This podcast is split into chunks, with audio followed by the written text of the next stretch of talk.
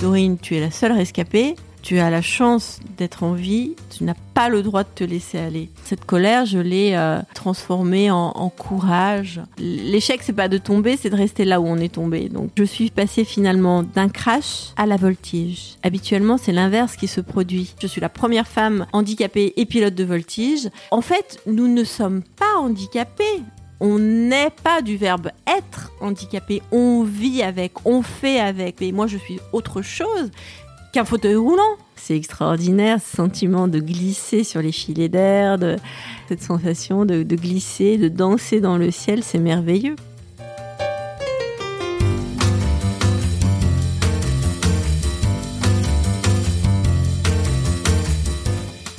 Vous écoutez La Combinaison, le podcast qui part à la rencontre de personnes exceptionnelles qui ont réussi dans leur domaine.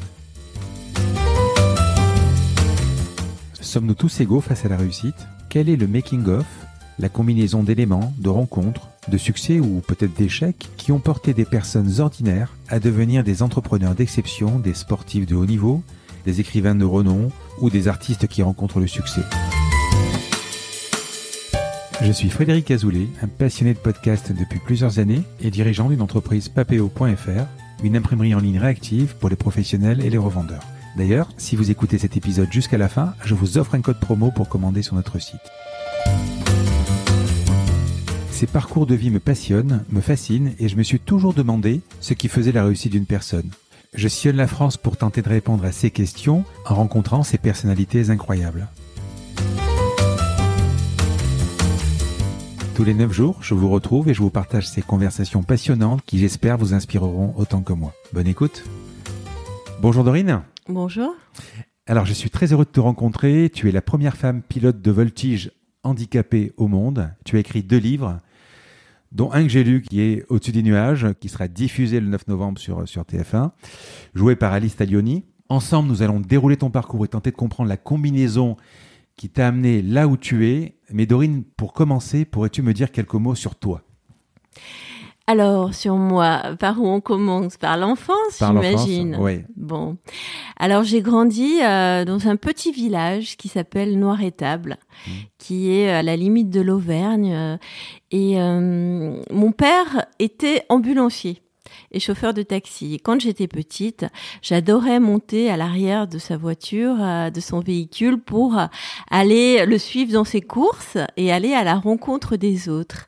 Et ça me permettait aussi d'aller, c'était une façon pour moi de d'aller explorer le monde parce qu'il allait chercher euh, euh, ses clients, ses patients dans des fermes éloignées, dans des endroits que j'aimais que j'aimais découvrir.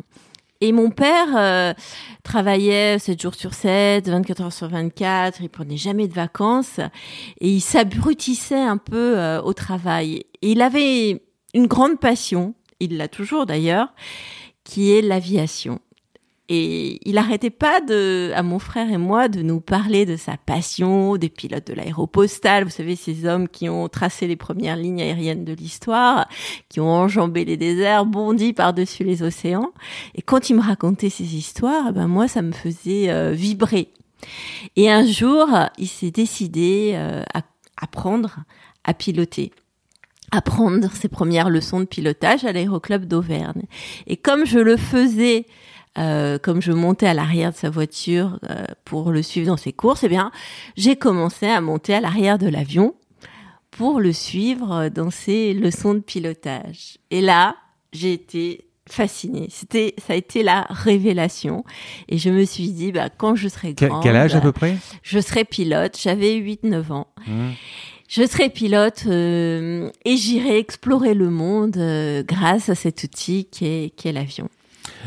Alors, je serais pilote, pilote quoi Pilote de ligne à la base Alors, je voulais être euh, pilote professionnel. Je voulais euh, voler en Afrique comme euh, les pilotes de l'aéropostale, transporter du fret, venir en aide aux populations défavorisées, vivant dans des endroits éloignés, qui ne sont seulement accessibles qu'en avion. Un peu plus tard que 8 ans quand même. cette, cette vision de vouloir aider l'Afrique, et, etc. C'était plus tard Non, que- c'était vraiment oui parce que j'avais vu des films aussi, un film j'ai oublié le titre avec euh, avec euh, avec Alain Souchon qui était pilote justement Ouais. euh, en. Afrique euh, dans un dans un biplan euh, un, un steerman et je me disais mais c'est ça c'est ça la vie que je veux avoir.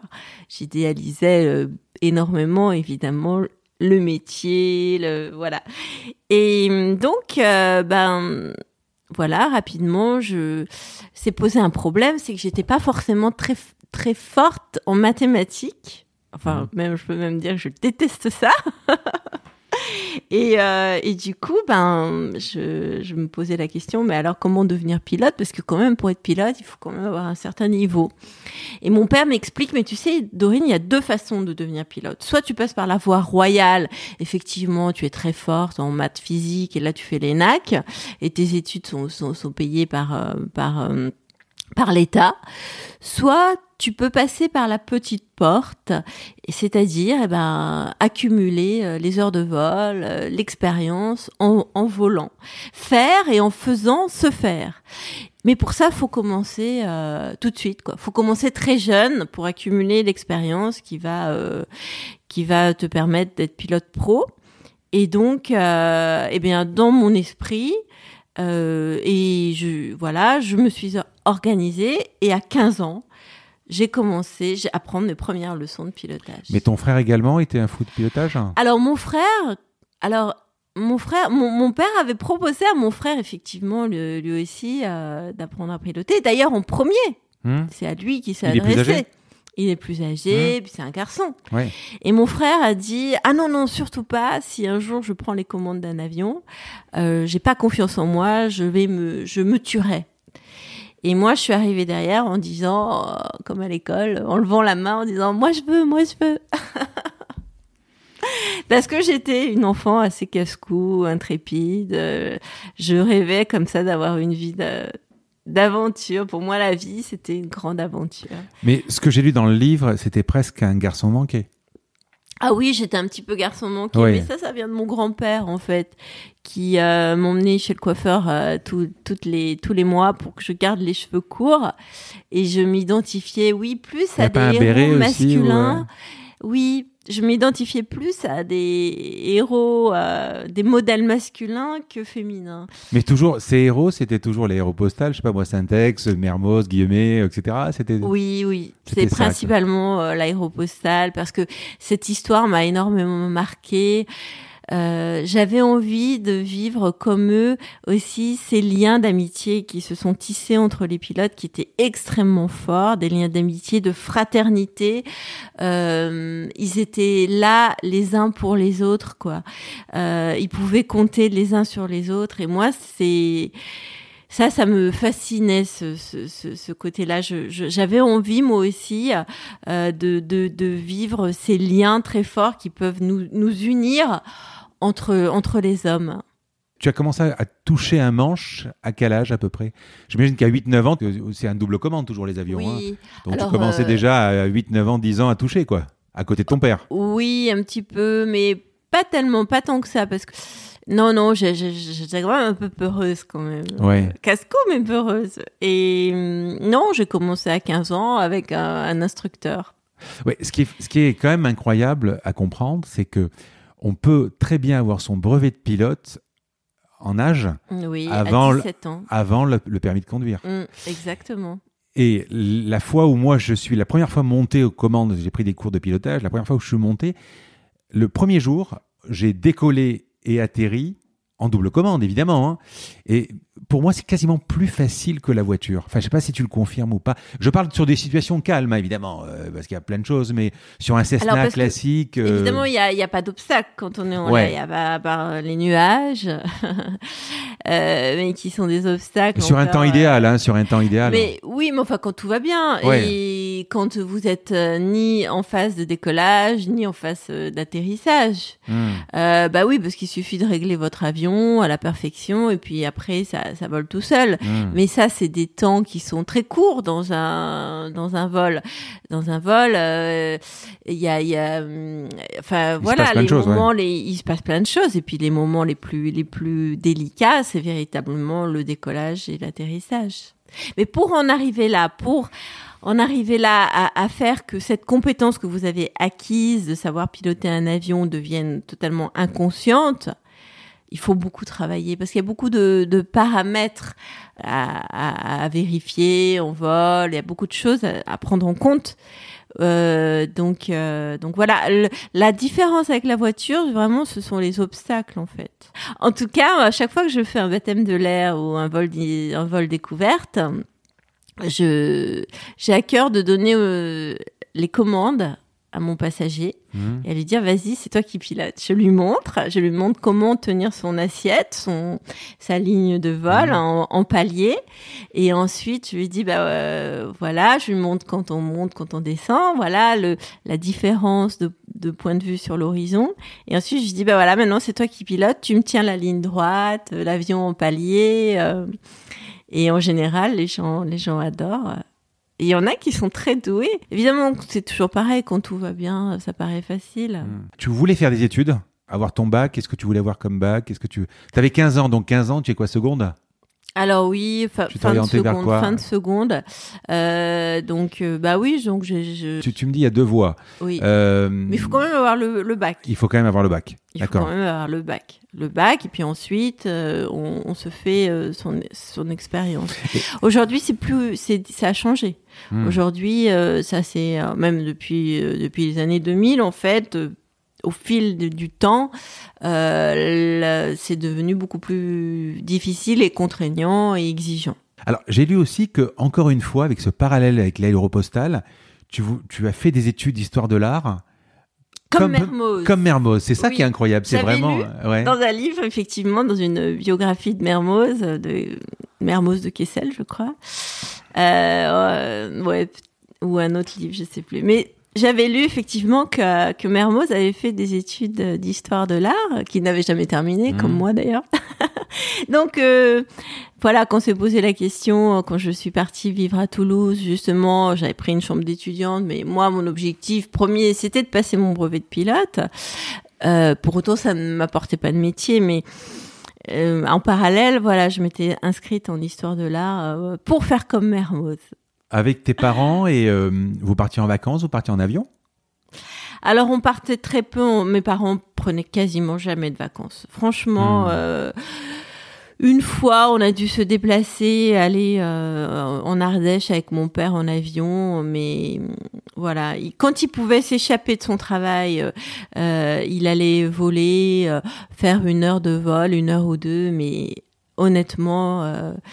Mon père vraiment s'abrutissait euh, dans son travail et on ne partait ensemble jamais. Hmm. Jamais, jamais.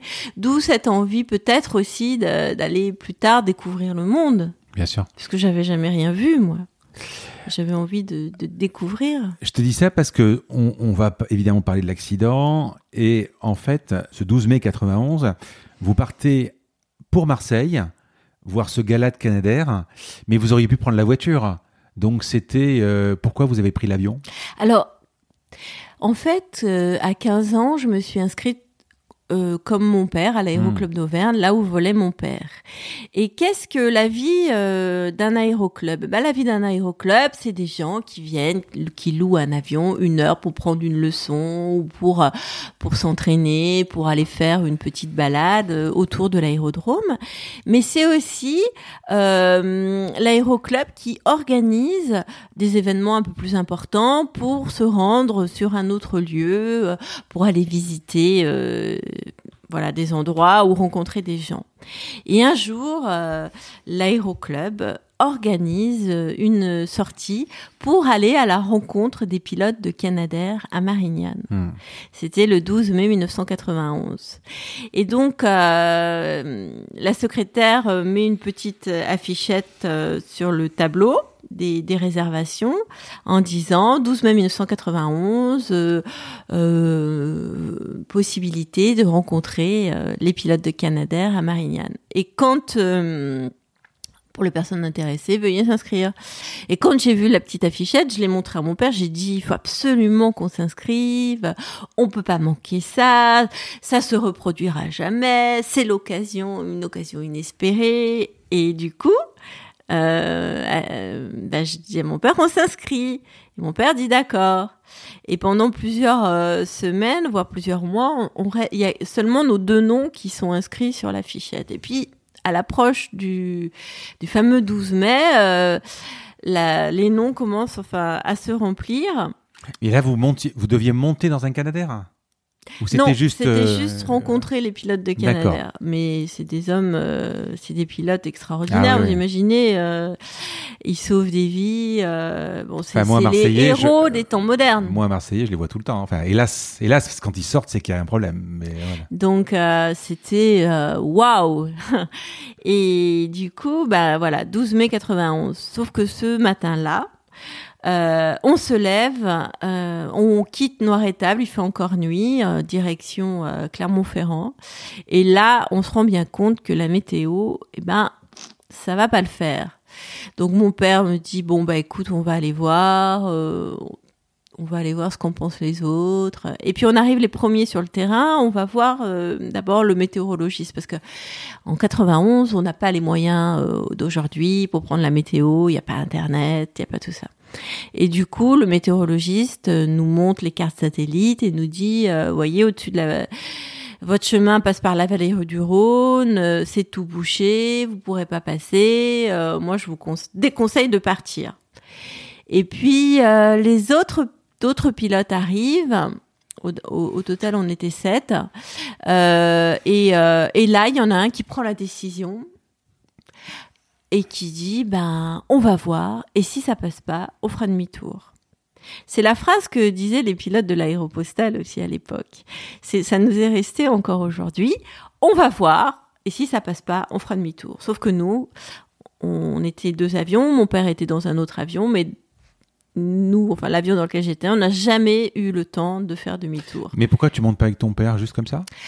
Je monte pas mon, avec mon père parce que euh, la veille, l'avion dans lequel euh, il, il devait monter a fait un atterrissage un peu dur. Il faut alléger l'appareil parce que ça a fragilisé le train euh, d'atterrissage. Il faut alléger l'appareil, donc euh, on se répartit dans les avions et et puis moi je décide de monter dans dans, dans le Piper parce que j'avais jamais, j'étais jamais monté dans un Piper. Je me dis chouette, ça va me faire une nouvelle expérience. Et voilà. Et donc, on s'est craché. Ouais. Avant de se cracher, quelque chose que j'ai relevé, euh, en fait, euh, l'avion arrive dans le nuage, et quelque chose qui est écrit dans le bouquin et que je ne savais pas. Quand on rentre dans un, je crois que c'est un cumulonimbus. Non, dans un nuage, ça peut être n'importe quel voilà. nuage. Le temps de de crash est de 180 secondes à un moment. Mmh. Et j'ai lu un problème d'oreille interne, etc. Explique-moi ah oui. ça. Alors, il faut savoir que quand on est pilote euh, privé, qu'on vole en VFR, ça veut dire mmh. on vole à vue, on, on, vole en, se, en regardant dehors euh, et on prend ses points de repère sur, sur l'horizon, en fait. Sur, sur les... Et, et euh, on n'est pas du tout, du tout, du tout entraîné, habitué à voler aux instruments. Enfin, en, en, en IFR, VFR, en, IFR. en VMC, quoi voilà, voler aux instruments, c'est les instrument uh, fly rules. Mm. Ça veut dire que on se concentre uniquement sur ces instruments de bord sans regarder à l'extérieur. Et euh, quand on rentre dans les nuages, eh bien, on perd justement, on perd le contact visuel avec le sol. Donc, euh, on doit voler aux instruments. Sauf que si on n'est pas entraîné à voler aux instruments, eh bien, on va se fier à ses sensations. Et quand on rentre dans les nuages, euh, il y a un phénomène, il y a une perte d'équilibre, un phénomène qui se produit, un dérèglement de l'oreille interne qui fait qu'on on ne sait plus si dans quelle position on se trouve, si l'avion monte, si l'avion descend, si l'avion est en virage. On est complètement perdu et nos sensations sont faussées. C'est pour ça qu'il faut se concentrer absolument sur, sur ces instruments. Sauf que quand un pilote n'est pas entraîné à faire ça, il n'a pas confiance en ses instruments, il n'a pas le réflexe de regarder ses instruments. Il va regarder dehors, essayer de. C'est comme un funambule qui marche sur un, fil alors qu'il est dans le brouillard, et il va se fier à ses sensations, sauf qu'elles sont faussées ces sensations. Et les statistiques disent que quand on n'est pas entraîné comme ça à voler aux instruments, à voler dans les nuages, eh bien, il reste, on a, il reste 180 secondes avant qu'on que l'on se tue. Trois minutes. Trois minutes, quand vous rentrez dans les nuages, trois minutes plus tard, vous êtes mort. Ça, c'est les statistiques. Je suis, je suis d'accord. Euh, ne pas être entraîné aux instruments, c'est comme le vol de nuit. Il y, a quand même pas mal de phases. De, enfin, je pense que ce sont des, des, qualifications. des, qualifications. que tu prends au fur et à mesure. Mais de base, quand, quand euh, même moi, j'ai fait beaucoup de simulateurs, parce que j'adore l'aviation, je fais beaucoup de simulateurs. Tu as quand même déjà euh, l'horizon artificiel. Oui, mais parce que vous ne l'avez pas vécu, mais moi, je, je, je, j'en ai fait l'expérience avec un instructeur. Je peux vous assurer, ça vous fait bizarre. Vous rentrez dans le nuage, vos sensations sont faussées. Et si vous n'êtes pas habitué, il y a le, faut vous imaginer que vous êtes complètement, vous êtes, le stress est maximum. Vous savez que c'est dangereux. Vous savez que les nuages, c'est quelque chose qui, on vous a appris, rabâché. Vous avez lu dans tous les manuels que c'est quelque chose qui est dangereux, qu'il ne faut surtout pas rentrer dans les nuages. Vous rentrez dans les nuages par inadvertance, mais là, vous êtes déjà le, le stress il monte en flèche. Faire demi-tour, c'est déjà trop tard. Eh ben, c'est ce qu'a essayé de faire le pilote, sauf que il a serré trop fort. Il, et il a probablement tiré trop fort sur son manche. Il a perdu de la vitesse. Il a, il a, il a, il a décroché. Je sais pas, je m'en souviens pas. Ouais. Mais juste, juste, enfin bon, bien sûr.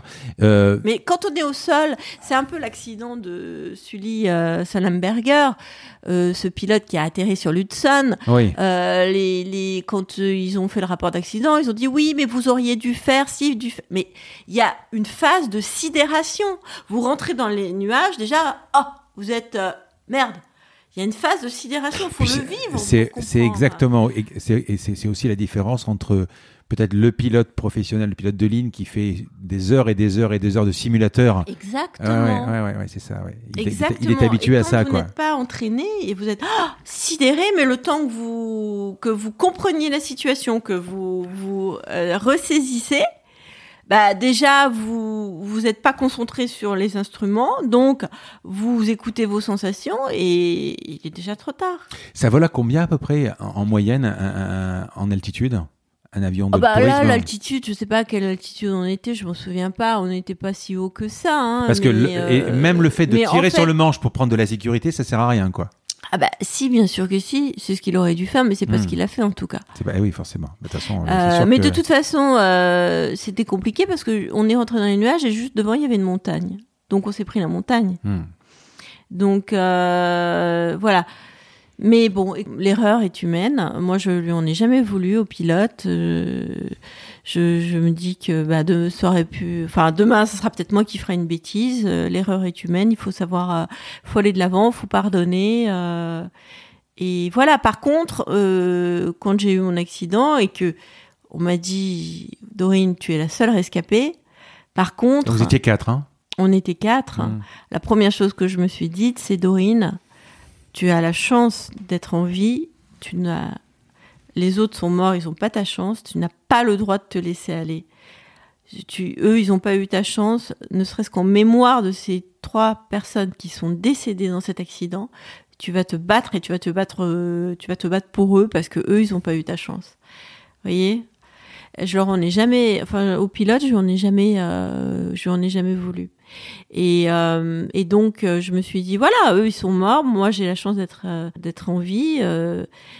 Euh, handicapé, certes, mais enfin, sur le moment, je n'ai pas réalisé non plus.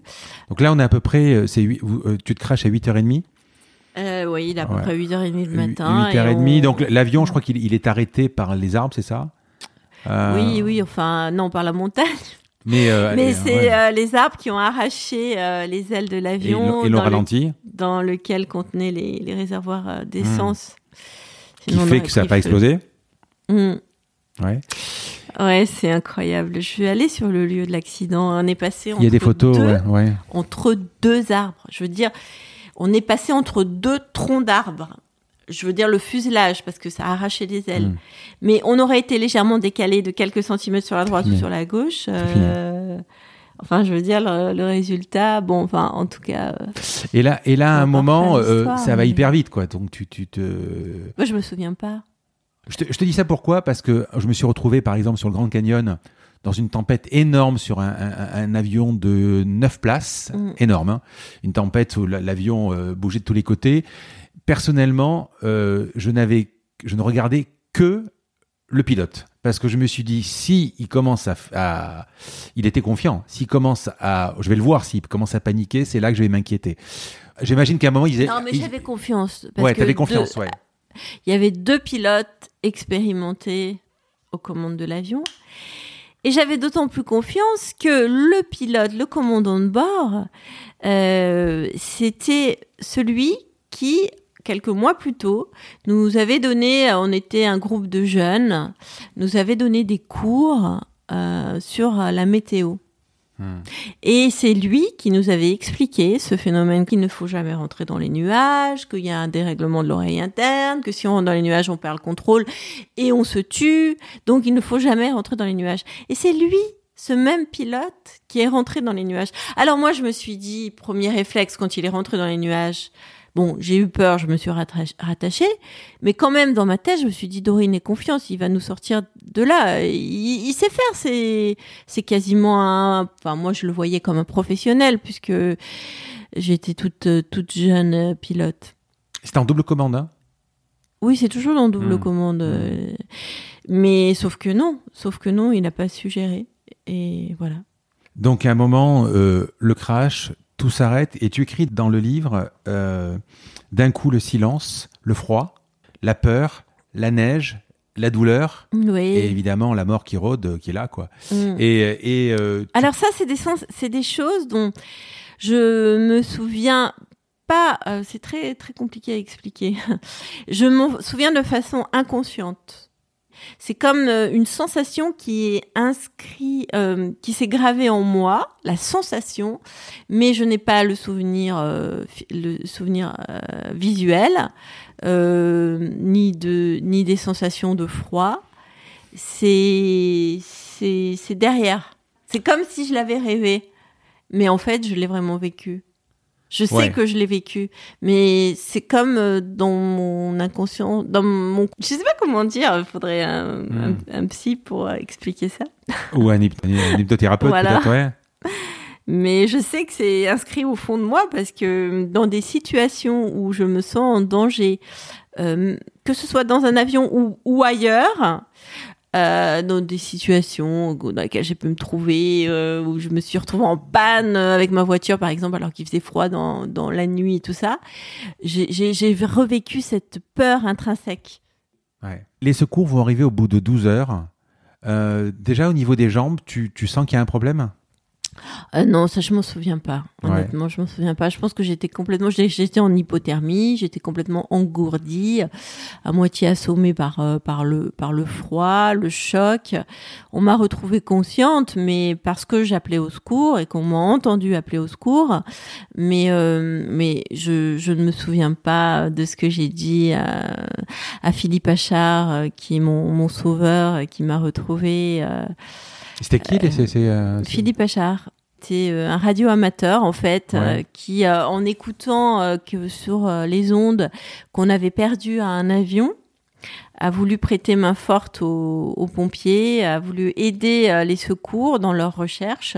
Et lui et son frère, avec leur petit euh, poste de radio, euh, on appelle ça des radios amateurs, eh bien, est parti euh, aider les recherches. Et c'est lui qui m'a retrouvée. Mais donc tu étais à la radio pour dire au secours?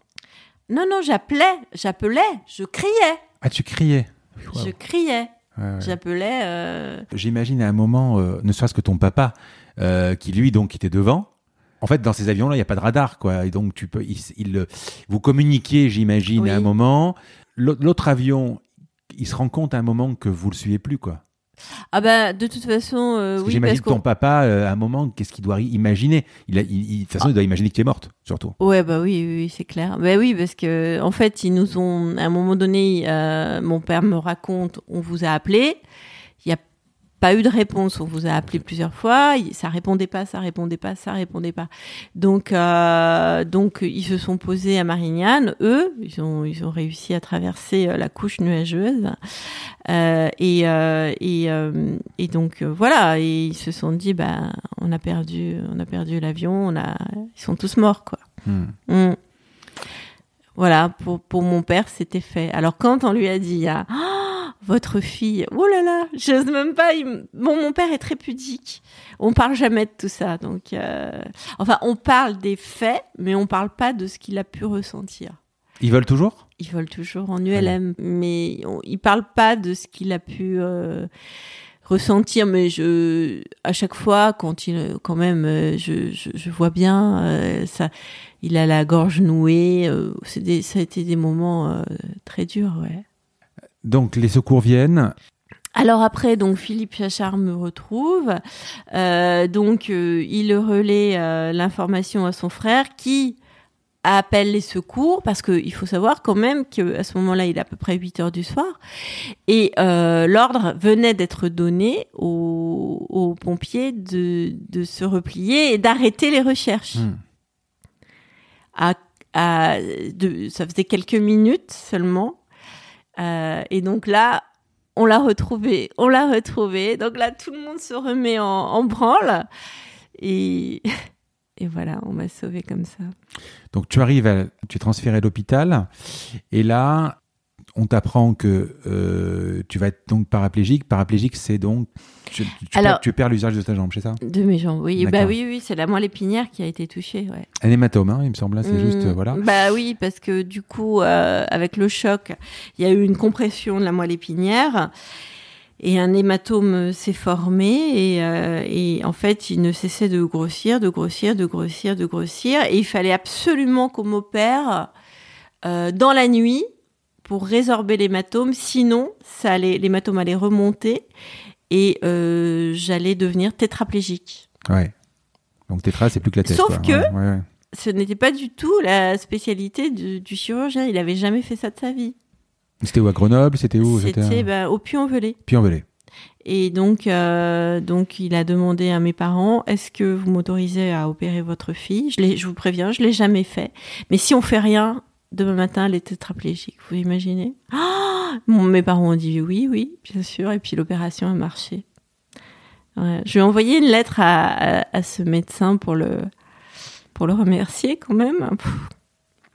Et là, quand tu, quand tu mentalises, quand tu, ré- euh, tu, tu te souviens, j'imagine, quand on te dit, quand on te met, enfin, tu l'écris d'ailleurs, quand on te met dans le fauteuil roulant, tu sais que ça va être pour, euh, pour, un Pour moment. toujours.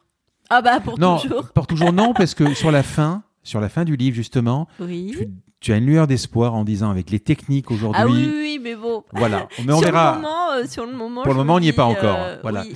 Et Ah, ça ta fait première- 30 ans, on a toujours, euh, on y est presque, mais ta première question, c'est est-ce que je vais remarcher un jour?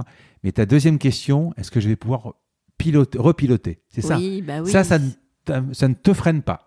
Non, pas du tout. Bah non, parce que pourquoi? Parce que j'avais déjà commencé à piloter euh, avant Mhm. mon accident. Donc je savais tout ce que l'aviation, tout ce que l'apprentissage du pilotage pourrait m'apporter et m'aider à me reconstruire. Et, euh, et, euh, et, et je disais au début que moi, je suis passionnée des, des, des, des pilotes de l'aéropostale, des héros de l'aéropostale, et ces hommes avaient des accidents et Mhm. remontaient toujours dans leur avion. Ils sont après chaque accident, ils sont remontés. Donc, je me suis replongée dans les lectures, dans les récits de ces pilotes pour aller y puiser euh, leurs forces et, euh, et avoir le, le même courage, euh, le même courage qu'eux. Et alors on me disait c'est impossible. Bah oui, les médecins me disaient c'est impossible, vous êtes handicapé, on a besoin de ces jambes pour piloter, euh, il y a des commandes qui sont qui sont au pied, vous ne pourrez plus jamais piloter. Et, euh, et donc, euh, ça avait provoqué en moi une forme de, colère. Mais comme la colère ne sert à rien, cette colère, je l'ai euh, petit à petit transformée en, courage, en me disant, bah si, je vais vous prouver que je pourrais revoler, reprendre les commandes d'un avion. Et plus on me disait c'était impossible, plus, plus je voulais leur prouver qu'ils avaient tort. Et donc, au début, évidemment, je n'avais pas la solution parce que comment faire? Et c'est mon père, encore une fois, qui me dit, mais tu sais, Dorine, on, peut adapter des, voitures avec des, des, commandes manuelles pour mmh. pouvoir conduire. Eh ben, il doit probablement exister des solutions pour les avions. Et s'il n'en existe pas, on va en inventer en tout cas. Et c'est comme ça que pendant à peu près deux ans, euh, ensemble, on faisait le tour des meetings aériens, euh, les tours des, des, des regroupements de, de, de, de, pilotes, de constructeurs amateurs d'avions, etc., pour poser des questions. Et un jour, euh, dans un article, euh, j'apprends que des handicapés volent à Toulouse. Alors j'appelle, c'est mon l'espoir revient parce qu'on me dit voilà, nous sommes nous sommes une section de pilotes handicapés à l'aéroclub euh, de Midi-Pyrénées de, Toulouse à Lasbord. On a une section de pilotes, venez, venez voler chez nous, on a des avions adaptés. Et là, j'ai, ça m'a, c'était une lueur d'espoir euh, formidable. J'ai d'abord passé mon permis de conduire et ensuite, je suis allée euh, à Toulouse passer mon brevet de pilote. ta voiture, donc tu as une voiture adaptée, j'imagine? Oui, bah oui. Mmh, ouais. Tu écris d'ailleurs dans le livre, tu dis Moi, ma vie a commencé donc par un accident. Oui.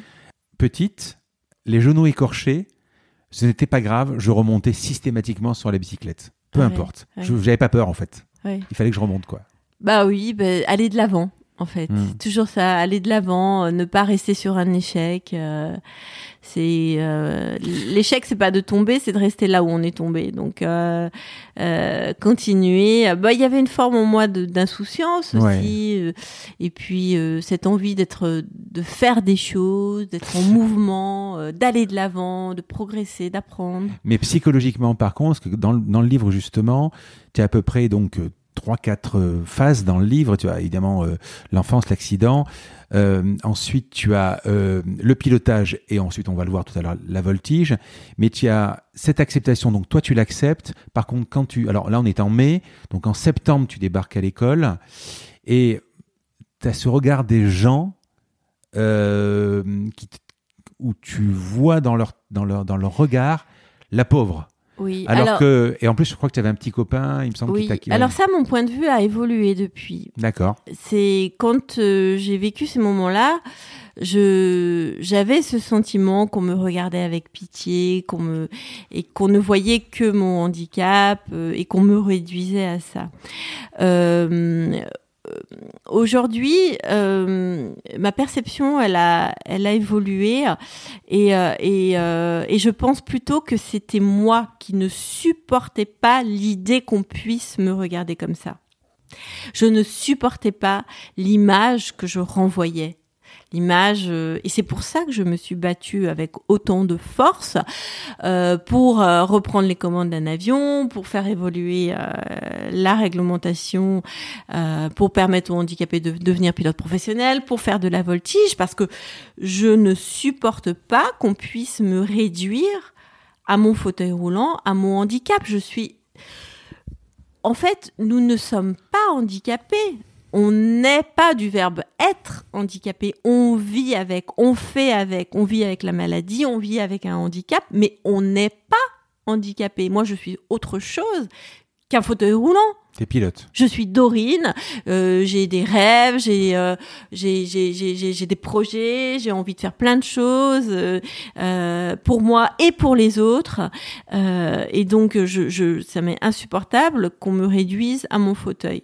Mais la perception, et c'est normal que j'en avais au tout début, parce qu'il y avait il y avait une telle souffrance en moi, euh, une telle douleur d'avoir perdu euh, l'usage de mes jambes, d'avoir perdu ma liberté, de me sentir emprisonnée dans ce fauteuil, dans ce carcan, euh, que, que que voilà. La, la, solution de facilité, de toute façon, c'est toujours la, la même chose, c'est de reporter la faute sur les autres. Mais en réalité, on doit prendre ses ses responsabilités. Et on doit, euh, on doit, on doit se dire, mais moi, qu'est-ce que je peux faire pour, pour changer ça? Eh ben, pour changer ça, ça veut dire se bouger, prendre ses responsabilités, assumer ce que l'on est, et puis aller de l'avant, quoi. Prendre sa vie en main. Non?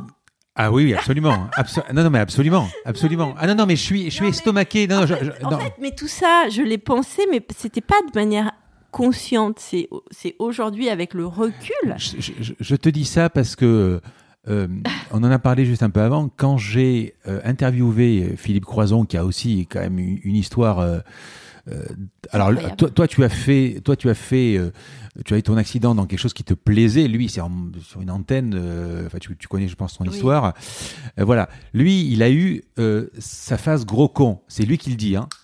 sa phase gros con, c'est-à-dire, il a eu deux ans où il n'acceptait pas. Il était là, son canapé, la télé, la télécommande, les chips. De se coucher à 6 heures du matin et, sa femme l'a quitté, etc. Il est allé jusqu'à la tentative de suicide. On l'a tous vécu ça. Il s'est raté cette phase d'acceptation. Oui, mais à part que, euh, si je reprends la phrase que j'ai dit tout à l'heure, à, à, part que, de toute façon, à un moment, tu ne peux pas lutter contre des choses qui sont là, tu ne pourras mm. pas changer. Par contre, tu as un but qui n'a pas changé depuis tes 15 ans, depuis tes 8 ans, c'est de devenir pilote. Ah oui, oui, oui. Mais voilà, après, mais je pense que c'est tout ça, enfin, voilà, c'est une question de tempérament. Euh, j'espère en tout cas que s'il n'y avait pas eu l'aviation, j'aurais eu d'autres d'autres objectifs.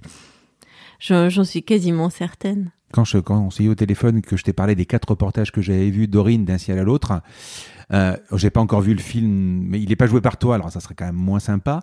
Mais Dorine, donc ces quatre émissions, euh, pour moi, euh, encore une fois, j'ai voyagé. J'ai pas vu euh, le handicap. Mais pas du tout. Hmm. Mais pas. Bah, L'objectif a été atteint alors. Ah, moi j'ai adoré, j'ai adoré, mais je, je le dis pas parce que parce que t'es en face. On en a parlé au téléphone et tu m'as dit. Et, j'ai perçu votre sincérité. Oui oui parce que c'était. Euh, alors d'abord c'est vrai que je suis passionné, j'adore l'aviation et puis en plus c'était. Euh, on, le voit différemment que le. Enfin c'était, j'ai trouvé ça super agréable. C'est dommage qu'il n'y ait pas une suite. Hein. Hmm. Oui, mais je pense que tu me l'avais dit, c'est financièrement, c'était. Oui. Euh, eh oui. Bah Il faut que, alors, on va parler. On, là, on va rentrer dans le pilotage. Oui. Euh, donc, tu, tu, entends parler qu'à Toulouse, il y a cet aéroclub.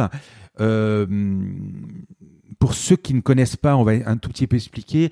Le palonnier, euh, c'est donc deux pédales qui sont au, au, niveau des pieds, ce qui va te poser un problème, qui, qui permettent de contrôler la direction la dérive la à l'arrière de l'avion. dans la gouverne de direction. Oui. Voilà.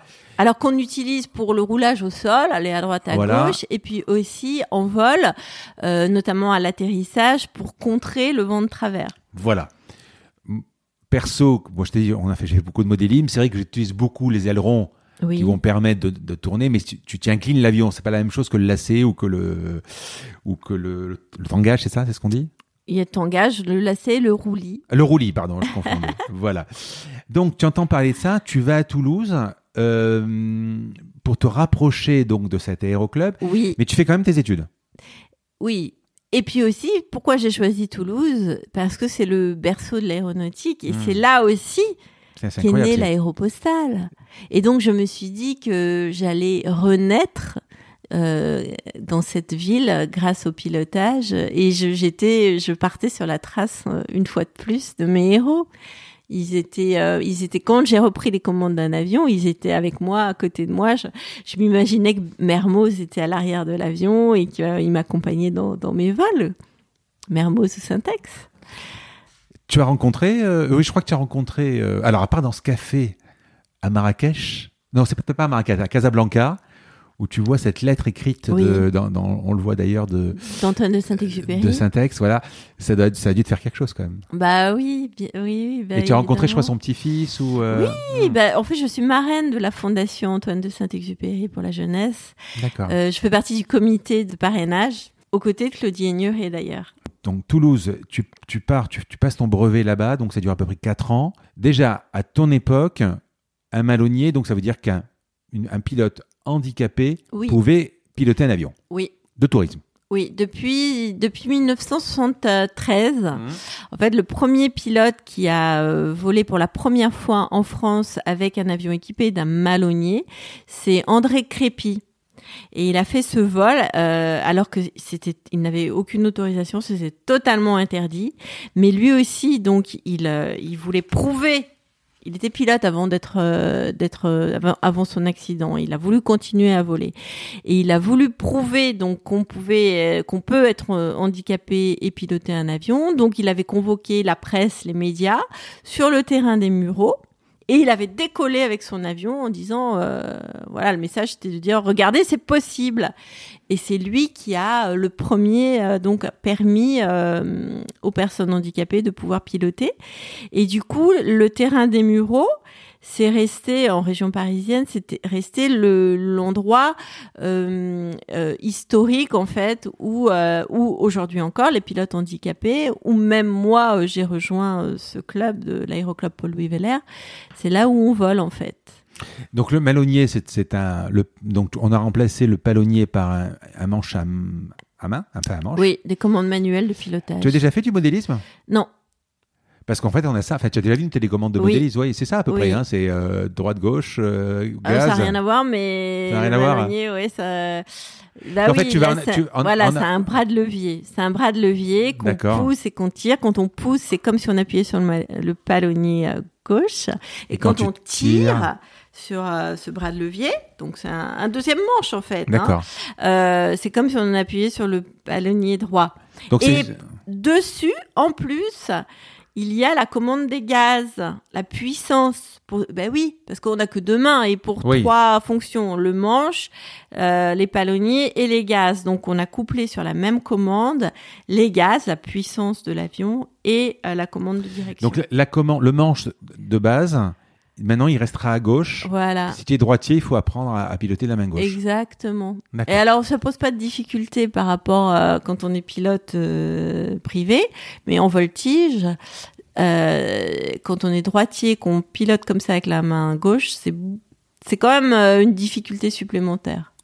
Surtout qu'on a moins de force. Ouais.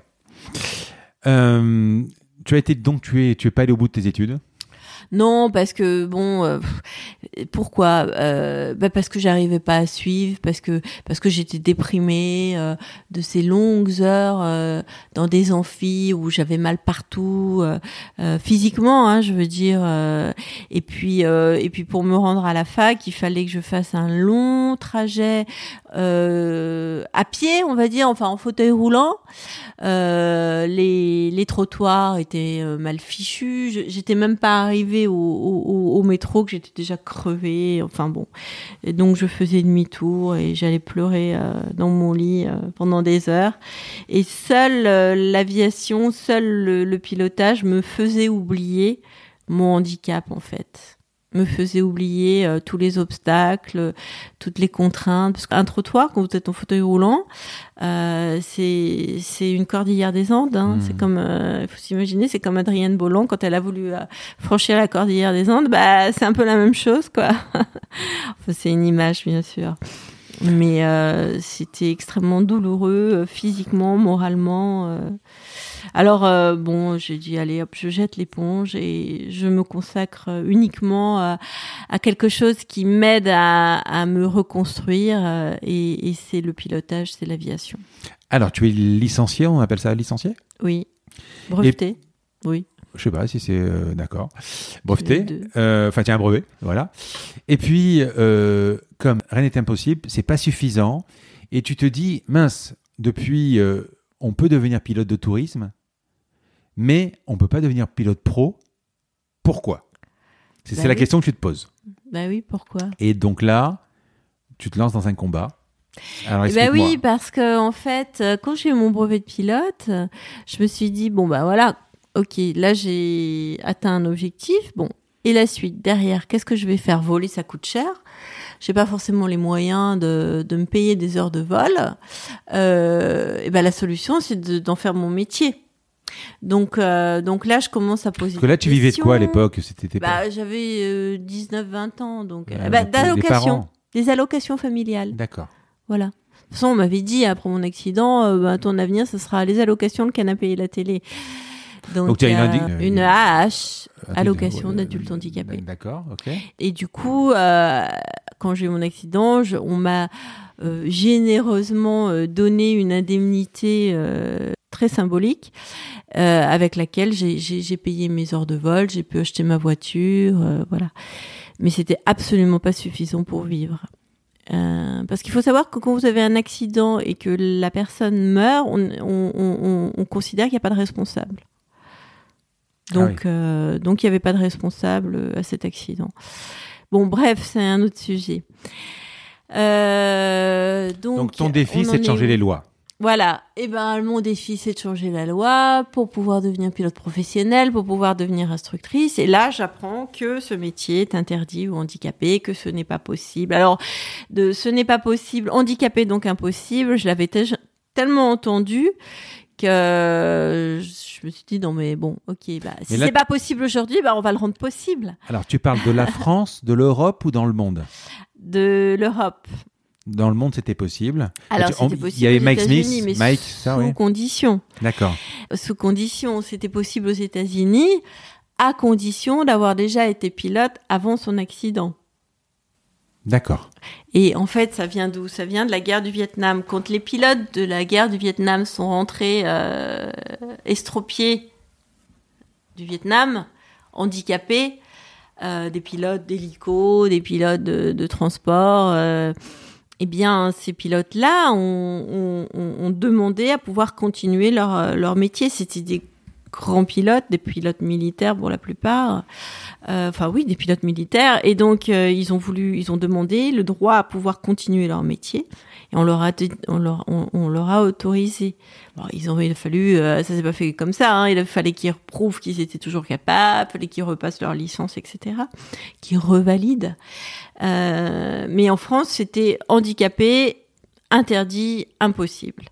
Et donc, on a fait, euh, il a fallu sept ans, mais on a fait changer la loi. euh, avec mon meilleur ami Guillaume Ferral, avec Brigitte Révelin-Falcos, qui a été l'une des toutes premières femmes pilotes de ligne en France, et qui s'est reconnue dans, dans ce combat, et qui, elle, euh, maîtrisait le langage politique, le langage ministériel, que moi je ne maîtrisais pas du tout. Je savais pas du tout comment m'exprimer, comment euh, argumenter.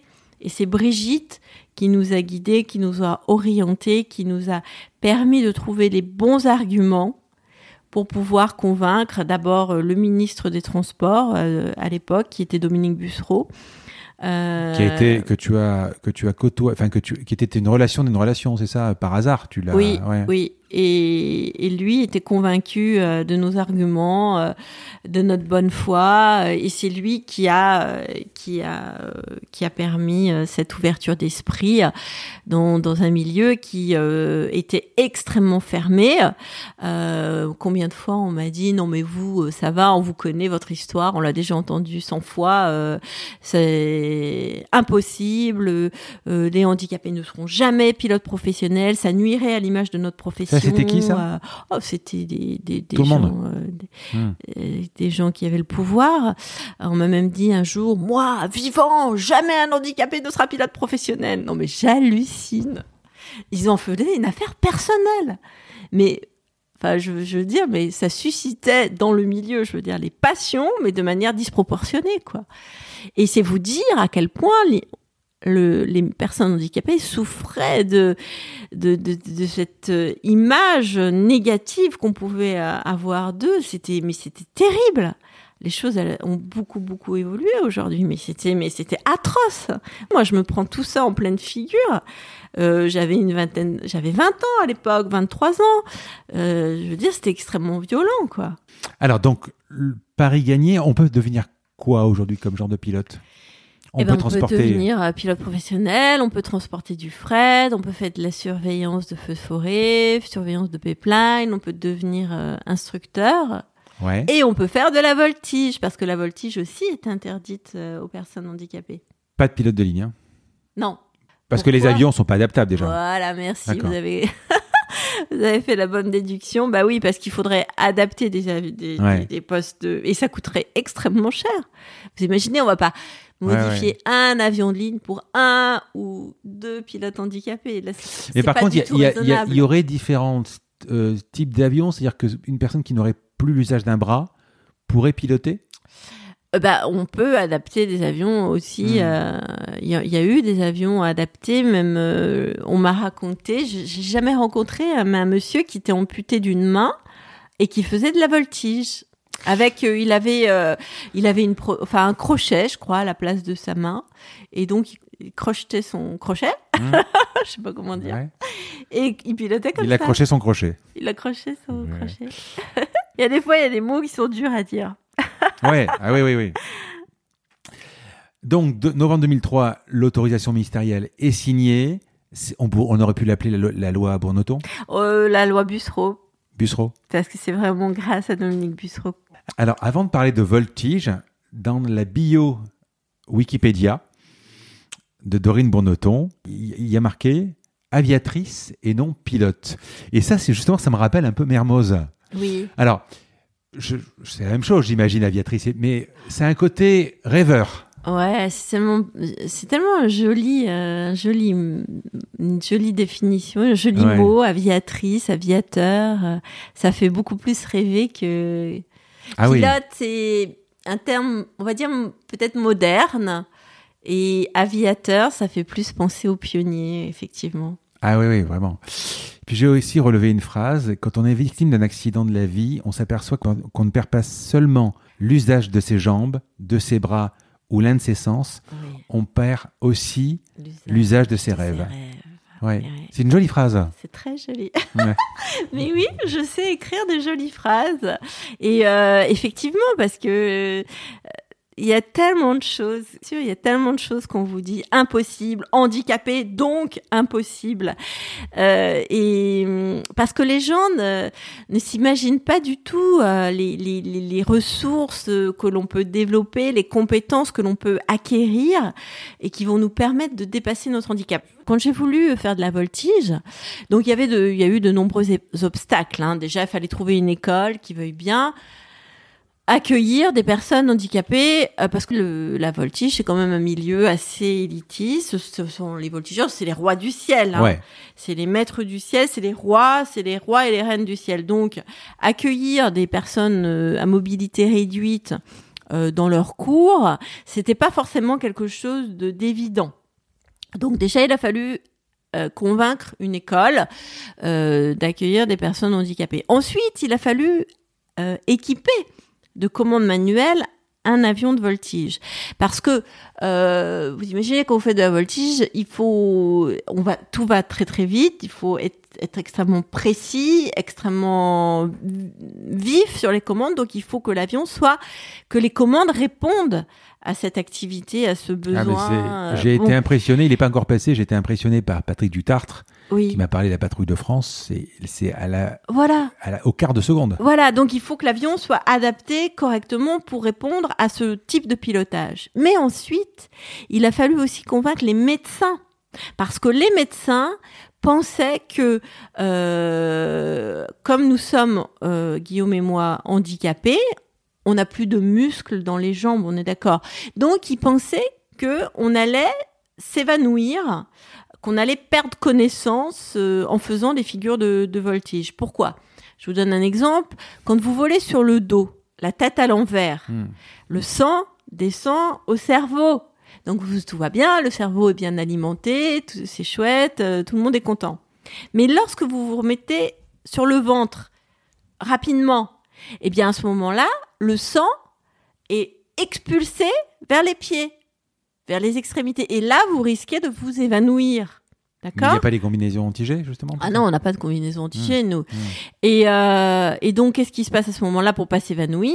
Le pilote contracte, contracte tous ses muscles, cou, des abdos, des fessiers, des cuisses, des mollets. Il contracte tous ses muscles pour éviter justement que le, le, le cerveau ne soit plus euh, alimenté euh, Et donc, quand on est paraplégique et qu'on n'a plus de muscles dans, dans ses jambes, dans ses cuisses, euh, qu'on a peut-être des abdos, euh, des abdominaux un peu plus faibles, euh, voilà, euh, les médecins craignaient craignait qu'on s'évanouisse. Et donc, euh, au début, ils ne voulaient pas nous donner de dérogation médicale pour pouvoir voltiger seul, être seul à bord de son avion. Or, moi, mon objectif, quand j'ai commencé la voltige, tout de suite, ça a été de dire, je veux voler au Salon du Bourget, comme, c'est, comme les pionniers de l'aviation euh, l'ont fait. Voilà, tous les pionniers sont passés au Bourget, moi aussi, je suis la première femme handicapée et pilote de voltige, je veux voler au Bourget. Au monde. hein. Et du coup, euh, les médecins euh, étaient très très frileux, très hésitants. Mais ce qu'ils ne savent pas, ou enfin en tout cas ce que moi je leur ai démontré, c'est que plus on vole, plus notre corps s'habitue, plus on arrive à compenser. Euh, et puis moi, je, je me suis mis à la musculation. hein. J'étais devenue. Bah, je le vois quand euh. Quand tu es parti en Guyane pour le, le, le, le- le trek. Ouais. euh, non mais ouais, ouais, voilà, je veux dire, euh, et donc j'ai appris à compenser. Mais vous imaginez bien que moi, je je, je, je- voulais pas mettre. Mon objectif, c'était pas de mettre, de mettre ma vie en danger. Je suis maman, j'ai une petite fille, euh, j'en ai la responsabilité, je dois vivre pour elle, euh, pour l'aider à grandir. Mon objectif, c'était pas du tout, du tout de me de me cracher ou de faire n'importe quoi. Pour être la première, pas du tout. Moi, mon objectif, c'était euh, d'acquérir de nouvelles compétences euh, grâce euh, à la voltige. C'était de me perfectionner, c'était de, de continuer à, à être un bon pilote parce que c'est ma passion. euh, voilà. Et comment est venue cette envie de faire de la voltige? Bah, au départ, c'est Guillaume, euh, mon, Ouais. meilleur ami, qui me dit, euh, tu sais, Dorine, euh, j'ai un avion, il a son propre avion, euh, avec lequel euh, je peux potentiellement faire de la voltige, mais pour ça, je dois C'est quoi, un Cap apprendre. non, non, c'est un Globe Swift. C'est un avion américain qu'un ami lui a ramené euh, en vol qui a traversé l'Atlantique en vol à la, à la Lindbergh. Enfin, c'est encore une autre histoire, mais un truc de fou. Et, euh, donc Guillaume me dit, moi j'ai envie de me lancer dans la voltige, mais j'ai pas envie de faire ça tout seul parce que c'est difficile. Il faut convaincre et tout. Viens avec moi, on fait ça ensemble. Alors au début, je lui dis non mais t'imagines, j'avais 40 ans hein, quand il m'a proposé ça. Je lui dis mais non mais je suis trop vieille maintenant. euh, c'est trop difficile, j'ai passé l'âge. Et puis quand même, il a réussi à me convaincre. Et je regrette pas du tout. Au contraire, c'est un cadeau qu'il m'a fait. Tu t'es battu pour être pilote professionnel, mais finalement tu l'es pas devenu. Non, Pourquoi? Bah parce que j'ai arrêté l'école trop tôt. ouais. J'ai arrêté l'école trop tôt. euh, quand même, après mon accident, j'ai eu deux années euh, vraiment de, de, de, de flottement. Hein. Euh, J'ai beau dire, euh, je voulais revoler, je voulais revoler, mais je savais pas d'une comment. Et puis, euh, et puis j'étais quand même euh, très déprimée. Donc, je, je pouvais plus suivre des études, aller à l'école. C'était, c'était au-dessus de mes forces. Et, et du coup, après, j'ai jamais pu rattraper euh, le niveau en mathématiques, en physique. Et puis, entre-temps, euh, entre les années 90 et les années 2000, le- le- l'exigence du diplôme, c'était c'était devenu beaucoup plus difficile aujourd'hui.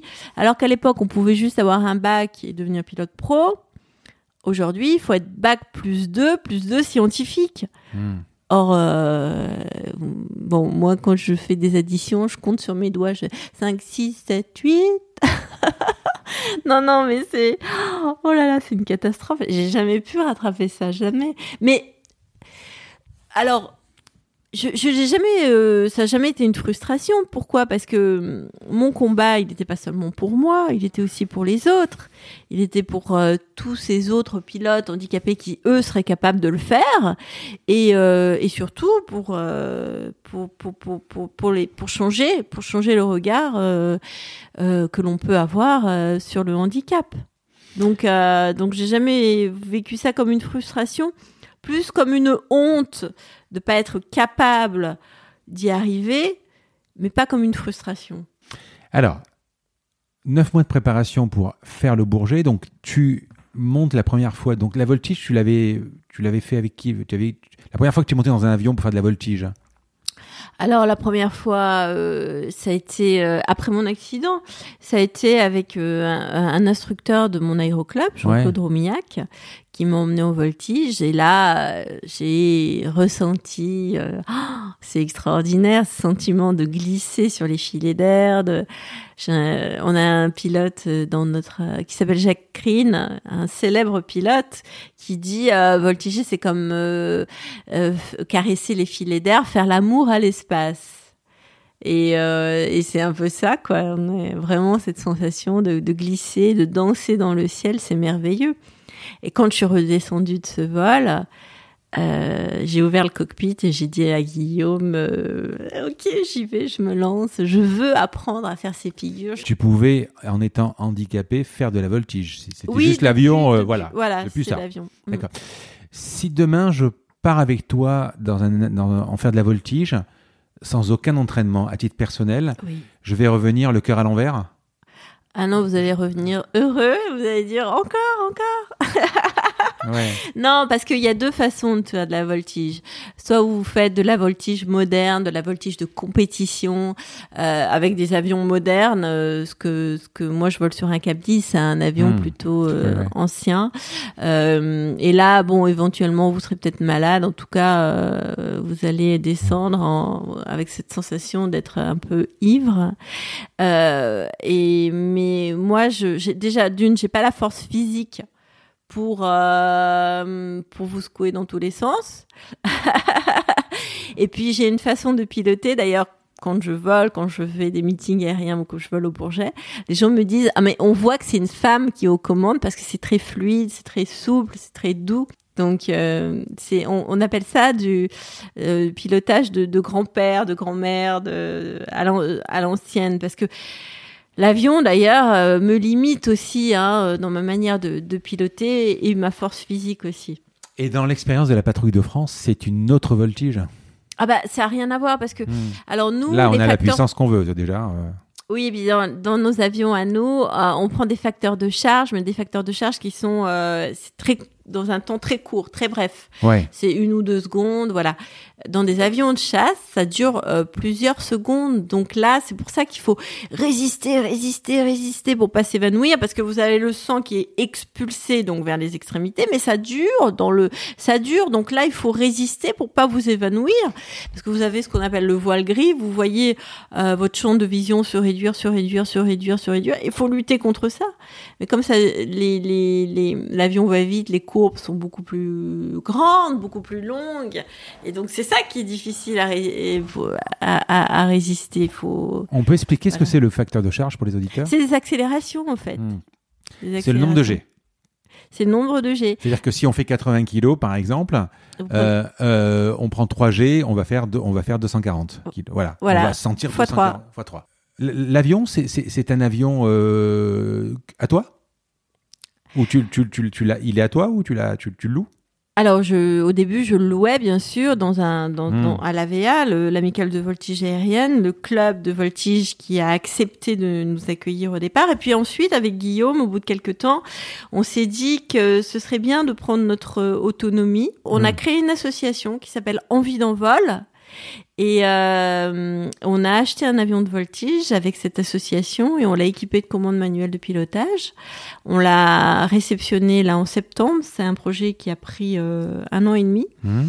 Et donc on, là, on est capable de former euh, des pilotes de voltige. On a créé notre propre école de voltige. Est-ce que quand on fait de la voltige, est-ce que tu te fais peur? Ouais, des fois, on, on peut se, se, se faire peur, euh, bien sûr. Mais de toute façon, moi, à chaque fois, avant chaque vol, j'ai peur. Déjà, d'une, euh, avant de partir en vol, j'ai peur. J'ai toujours l'appréhension. J'ai toujours peur de l'imprévu. J'ai toujours peur de l'aléa. J'ai toujours peur de la panne, du truc qui va arriver auquel on s'attend pas. Donc, il y a toujours une tension, une tension nerveuse. C'est épuisant, cette tension-là.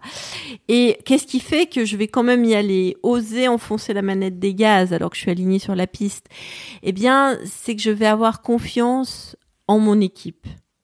La confiance, je vais aller la puiser chez les autres. Je vais aller la puiser dans mon instructeur qui va me dire Dorine, tu sais faire, tu changes rien, tu fais comme d'habitude. Et je peux vous dire que quand je suis là-haut, je réinvente rien du tout. Je ne fais qu'appliquer ce que j'ai appris en fait.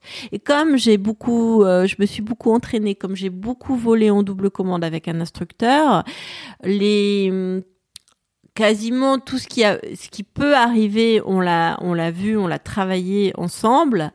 Donc je sais faire. Pas de simulateur. Hein, euh, non, il n'y a pas de simulateur. D'accord. Il n'y a que les militaires qui ont des simulateurs de, de voltige. Même dans les reportages euh, d'Orine d'un ciel à l'autre, à un moment, je crois que c'est en Afrique du Sud, euh, vous passez sur des arbres et tu poses la question, tu dis s'il y a un problème, on pourra atterrir comment Ouais, alors là, ouais. Parce que c'est sûr qu'à un moment, c'est encore mon histoire du Grand Canyon, c'est-à-dire que le Grand Canyon, à un moment, si on se crache, euh, sur les montagnes, elles font, elles font 50 mètres, quoi. Donc voilà, on est mal, ouais. On est mal, ouais. On est mal. Euh... Mais c'est pour ça que euh, un pilote apprend à être extrêmement vigilant et à l'écoute de sa machine, en fait. Il faut connaître sa machine par cœur. Il faut avoir pris le temps de de de de, de la dompter, de la manouer, comme si c'était un animal, en fait. Euh, on, pour pouvoir faire corps avec l'avion, corps avec la machine, et on finit par la connaître tellement bien, sa machine, qu'on on est capable de déceler, euh, d'anticiper et de déceler le, moindre souci. Et si on entend quelque chose, on perçoit quelque chose qui n'est pas normal, eh ben soit on va pas décoller, soit on va revenir au terrain, soit on va se poser dans un champ. Euh, mais il faut avoir cette capacité-là que l'on développe cette, euh, cette compétence, on la développe euh, en volant, euh, avec l'entraînement. Parce que je le vois, je le vois encore une fois dans ce reportage ou, ou, à Casablanca, ou je sais plus dans quelle ville du Maroc, il y a un pet sur l'hélice. Et, et ça t'inquiète. Et le pilote dit non, non, mais c'est pas grave, parce que un pet sur l'hélice peut potentiellement devenir un, truc très grave, quoi. S'il y a une fente sur l'hélice, elle peut casser. Oui, ah oui. Oui, oui, non, mais en fait, il y a un pet sur les listes. Euh, je, je me suis assurée qu'il le savait. Et il m'a dit oui, ça, c'est ancien, euh, ça fait quelque temps que j'ai ça déjà, euh, voilà. Donc ça veut dire qu'il l'a vérifié, il l'a, voilà, et on lui a dit, enfin, que s'il n'y avait pas de, de, de, danger, quoi. Mais euh, oui, oui, il faut bien vérifier, tout vérifier. Bah, c'est ce qui fait que on va voler, on va se sentir en sécurité euh, et en confiance en vol. Euh, parce qu'on a bien préparé les choses, donc on, a anticipé euh, et on a bien tout vérifié. Et, là aujourd'hui, tu, as des figures que tu n'arrives pas à faire ou tu euh, Il y en a plein. Il y a en fait il y a à peu près 7 ou 8 figures de base qui sont déclinables de mille façons différentes. Alors je vais vous dire, avant de faire tout le cursus, c'est d'apprendre les mille figures. Alors moi, je me base toujours au, au, modélisme parce qu'on n'a pas ces contraintes de, de, de, de trucs. Le, enfin, le plus grave qu'on puisse faire en modélisme, c'est casser l'avion, voilà. Mais par exemple, on peut faire un rasmot à, à 3 mètres du sol je pense pas qu'en en, démo on peut faire un truc à, 30 mètres du sol, si en vol, en vol de, sur le dos, par exemple. Oh bah peut-être qu'autrefois certains euh, le faisaient, mais aujourd'hui euh, il y a Et même du vol. Euh, enfin, moi je vois aussi également du vol peut rester quasiment à l'immobile. Ça, ça, se fait ça sur des grands avions ou pas? Sur des Sukhoi, oui, oui, oui. C'était Xavier Delaparent qui était Sukhoi, c'est un avion, champion du vol comme ça. Et qui jauge. Voilà, il jauge entre la puissance de l'hélice et donc il est quasiment mm. immobile. Euh, voilà. Ah, mais avec mon avion, ça on peut pas le faire. D'accord. Mais c'est pas grave. Je veux dire, euh, on peut. Il y a moyen de se faire plaisir sans faire euh, des choses extrêmes. Et tu as, il y a un parachute? Oui. Ouais. Le parachute est obligatoire pour faire de la voltige aérienne, tout en sachant que quand on est handicapé, on a, on, on est quasiment sûr qu'on n'aura pas le temps de, de le déployer. Euh, de, toute façon, de, toute façon, on vole sur le dos, un parachute, ça sert à quoi? Parce qu'il n'y a, pas, y a pas d'éjectable, de toute façon, on peut pas s'éjecter. Non, non, en fait. mais non, mais tu sais, au contraire, quand euh, s'il y a un pépin, il vaut mieux se mettre sur le dos, ouvrir la verrière et détacher ah, sa ceinture et se laisser tomber. Mais euh, on sait pertinemment que on a tellement peu de temps pour pour réagir que voilà. Et, et la première fois qu'on vole sur le dos. Voilà. Moi, ça a été. Donc, j'imagine, Dorine, qu'on le fait déjà oh très haut, quoi. On est sur le dos. Mais c'est le truc qui m'angoissait le plus au monde. Parce que. On a surtout peur que, que les sangs se détachent. Ouais, ah ben c'est ça. Mais moi, j'avais la trouille sur le dos parce que vous voyez le paysage défiler en dessous, là, à 250 km/h. Et vous vous dites, mais mais, mais si la ceinture, là, si les sangles de sécurité se détachent, je vais tomber. Et en fait, euh, j'avais tellement peur que j'étais, j'étais stressée, mais mon instructeur le voyait pas. Parce qu'il paraît que quand je suis stressée, ça se voit pas. Je, je, enfin, voilà, je donne l'apparence que tout va bien, mais intérieurement, je suis euh, liquéfiée. Et, et, et j'avais tellement, j'étais tellement stressée que je, je, j'étais, je, je j'entendais des bourdonnements dans mes oreilles. Mes oreilles bourdonnaient, j'entends. Et quand il me donnait des instructions, je comprenais pas ce qu'il me disait parce que je, le son ne, ne m'arrivait pas. Et, euh, et du coup, euh, mon instructeur euh, me disait des trucs et moi je faisais pas. Il, devait me prendre pour une débile mentale. Et, un, et j'osais pas lui dire parce que je me suis dit si je lui dis ouais, il va mettre ça sur le dos du handicap, il va mettre ça sur le fait que je suis une, une fille ou que peut-être parce que lui il avait 27 ans à l'époque que je suis une mamie, que voilà j'ai plus l'âge pour voler, pour piloter. Enfin, je m'inventais un tas de, de raisons pour qui faisait que j'osais pas lui dire. Et à un moment donné, bon, si je dis rien, là, je vais pas avancer. Euh, il faut que je lui dise. Tu sais, Romain, euh, quand on vole sur le dos, j'ai la trouille que mes sangles se détachent. Et donc j'ai peur, j'entends pas ce que tu me dis, je suis en panique. il me dit mais tu sais c'est tout à fait normal Dorine. Moi quand j'ai commencé à piloter, j'avais la même peur que toi. Et on est tous pareils, hein. tous les élèves ont cette peur-là, c'est normal. Mais t'inquiète pas, tes sangles tiennent bien, tu vas pas te détacher, euh, t'inquiète pas, fais-moi confiance. Et, euh, et, ce pilote était champion du monde de voltige en planeur. Donc je me suis dit, ouais, euh, bah, il en est passé par là, il est devenu champion du monde, donc c'est bon, Dorine, tu peux y aller en toute confiance.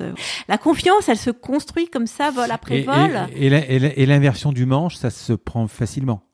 Parce que le fait fait, l'inversion du manche sur le ah, dos, c'est inversé. Non, ouais, non, c'est non, non, non, c'est compliqué pour moi le vol d'eau. Euh, déjà que, parce qu'il faut s'imaginer que euh, on n'est pas fait pour voler, hein, sinon on aurait des ailes. Et quand on est là-haut, euh, le, le, le, le, fait de devoir s'adapter à être dans la troisième dimension mobilise toute une partie de votre cerveau ça mobilise euh, une partie de votre attention.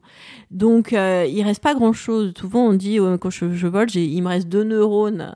Et quand je vole sur le dos, moi, il m'en reste plus qu'un. Donc, il reste plus grand-chose pour euh, comprendre l'inversion des commandes. Et en fait, ça s'acquiert avec l'entraînement, en volant beaucoup et surtout avec la mentalisation. Il faut voler, imaginer au sol euh, ce que sont les figures en vol. Il faut mentaliser au sol, se dire bon alors je suis sur le dos, donc je dois faire ça, ça et ça, pour qu'ensuite ça devienne naturel en vol. Euh, quand tu fais le Bourget, tu es présenté comment? Euh, Tu es présenté comme une pilote de voltige ou une femme ou une pilote handicapée? Au Bourget, j'étais présentée comme pilote handicapée, oui. Mm. Mais oui, parce que c'est ce qui fait ma particularité. En fait, mes démonstrations, euh, vous voyez mes démonstrations, vous dites, bah oui, so what? Parce que je suis pas du tout dans l'exploit, pas du tout dans des figures ultra complexes, etc. Mais euh, ce qui est intéressant, c'est juste de savoir que l'avion qui vole euh, est piloté par une personne qui n'a plus l'usage de ses jambes. On va terminer par des questions personnelles. Euh, c'était passionnant et tu dois, tu dois y aller. Donc, je vais te poser quelques questions personnelles. D'abord, j'ai beaucoup aimé le, dans, le livre euh, le parallèle avec Django euh, Reinhardt, qui lui fait des choses fantastiques avec trois doigts. Et euh, Oui, parce que souvent je compare euh, le, pilotage au fait de, jouer d'un instrument de musique. Il faut beaucoup s'entraîner, il faut beaucoup répéter euh, pour acquérir cette fluidité, cette dextérité dans le geste. Et c'est comme jouer d'un instrument de musique. C'est pour ça que je, fais ce parallèle avec Django qui n'avait que trois doigts pour six cordes. Eh comme moi, j'ai que deux mains pour pour euh, plusieurs commandes, que ce soit au pied ou, à la main, euh, le manche et la, commande de gaz. Alors, tu fais des conférences. En un mot, qu'est-ce que tu, tu enseignes? Alors. Euh, que tout est possible? Oui, enfin c'est dense. Hein. Je, transmets en fait beaucoup de, de, de, de messages. Et ce que j'essaye de transmettre et de partager, c'est toutes ces leçons que j'ai retirées euh, de, de, ce parcours, de cette expérience où je suis passée finalement d'un crash à la voltige. Habituellement, c'est l'inverse qui se hmm. produit. on, on, on vole, on voltige et on se crache. Ben moi, j'ai fait l'inverse. Je suis passée du crash à la voltige et euh, j'en ai retiré euh, énormément de, leçons. Et c'est ça que j'essaye de transmettre euh, voilà, parce que pour moi, l'aviation, enfin la voltige en tout cas, ce n'est pas seulement un sport, un sport aérien. Ce n'est pas seulement faire des loopings dans le ciel. C'est d'abord et avant tout une école, une école du dépassement de soi, une école de l'audace, une école de la persévérance, de la ténacité, euh, de la confiance aussi, du courage, de la perfection, euh, de la recherche de l'excellence à travers le geste. C'est toutes ces choses-là, du travail en équipe, de la communication, apprendre à écouter, à se remettre en question. C'est toutes ces choses-là qui sont essentielles pour bien vivre ensemble, pour bien travailler ensemble que j'essaye euh, de transmettre et de, communiquer. Euh, et puis cette euh, cette joie aussi qui m'anime et, qui est, je pense, la le, le, le cœur de, de, de, de, de, ma vie. Si j'avais pas eu cette joie de vivre, probablement que je n'aurais pas eu ce parcours et, et cette envie de vivre. Je vais te poser deux, trois questions. Qu'est-ce qui t'énerve? Euh, bah, ce qui m'énerve, c'est les gens qui prennent pas leurs responsabilités, qui reportent toujours la faute sur les autres. Alors ça, ça m'est insupportable. Ta fille, elle, elle, elle, elle, pilote? Non. Elle aimerait? Non. Ah, bah voilà. D'accord. Film ou série? Quel est le bouquin sur ta table de chevet? Euh, Les aviatrices de, ah de Bernard Marc. Qui pourrait être le prochain invité de mon podcast que tu pourrais me présenter? Thomas Pesquet. Tu le connais? Ou Bertrand Picard. C'est quelqu'un que je. Alors, je lui ai écrit, il m'a pas répondu. Euh, quelle serait la phrase ou la citation qui résume ton parcours? Nos projets doivent ressembler à nos rêves et nos rêves à ce que nous sommes, vraiment au fond de nous. Je vais te poser la dernière question du podcast. Le podcast s'appelle La combinaison. Euh, parce que je cherche à comprendre la combinaison d'éléments qui a amené la personne que j'ai en face de moi, là où elle est. Quelle est la combinaison pour devenir Dorine Bourneton du travail, du talent, des opportunités saisies, de la chance, de la résilience, de la persévérance, de la curiosité ou un autre ingrédient auquel je n'aurais pas pensé? La joie. Ou le tout? La joie? La joie? La joie, oui. Oui, c'est parce que la joie, c'est cette joie de vivre qui m'a animée, qui m'a donné envie d'aller euh, vers les autres, de partager avec les autres, euh, de vivre des, expériences nouvelles. Et euh, quand je suis aux commandes d'un avion, alors je, je suis très sérieuse. D'ailleurs, les traits de mon visage changent, je suis plus du tout la même personne je suis concentrée. Euh, On le voit même, euh, la, musique, tout ça, quoi. oui, parfois même, je suis même dans la souffrance parce que euh, ça demande énormément de vigilance et de concentration et d'être à l'écoute de tout. Mais une fois que je suis posée et que j'ai éteint le moteur de mon avion sur le parking, alors là, j'ouvre le cockpit et je laisse justement éclater ma joie ma joie d'avoir fait ce que j'ai réussi à faire. Et, et ça, c'est énorme je, je, je, crie, je chante, je hurle. Les gens doivent me prendre pour une, une folle dingue. Mais je laisse exprimer ma joie. Voilà. Et c'est ça vraiment qui, a, qui fait que après j'y retourne. Parce que s'il n'y avait pas cette joie, pourquoi s'infliger euh, de telles souffrances? Quelle pêche Quelle pêche C'est un moment de vraiment de plaisir intense qui a fait rêver. Quoi. Merci beaucoup, Dorine. Merci. Au revoir. Je vous remercie d'avoir écouté cet épisode. Comme promis, voici le code de réduction pour commander sur papeo.fr. C'est la combinaison, tout en majuscule.